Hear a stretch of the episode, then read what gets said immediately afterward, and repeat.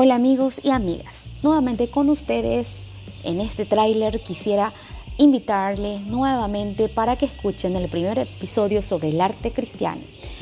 Iniciamos con el arte paleocristiano en su primer momento, en su primera etapa, donde los cristianos primitivos empezaron a realizar sus manifestaciones artísticas en las catacumbas a través de las simbologías para poder rendirle culto a Dios y así dejar huellas a los nuevos cristianos que iban surgiendo dentro de la misma.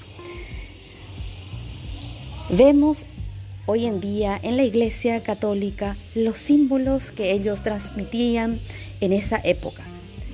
En el pan y el vino, los santos, todas las imágenes. Les invito para que puedan ver y así poder continuar.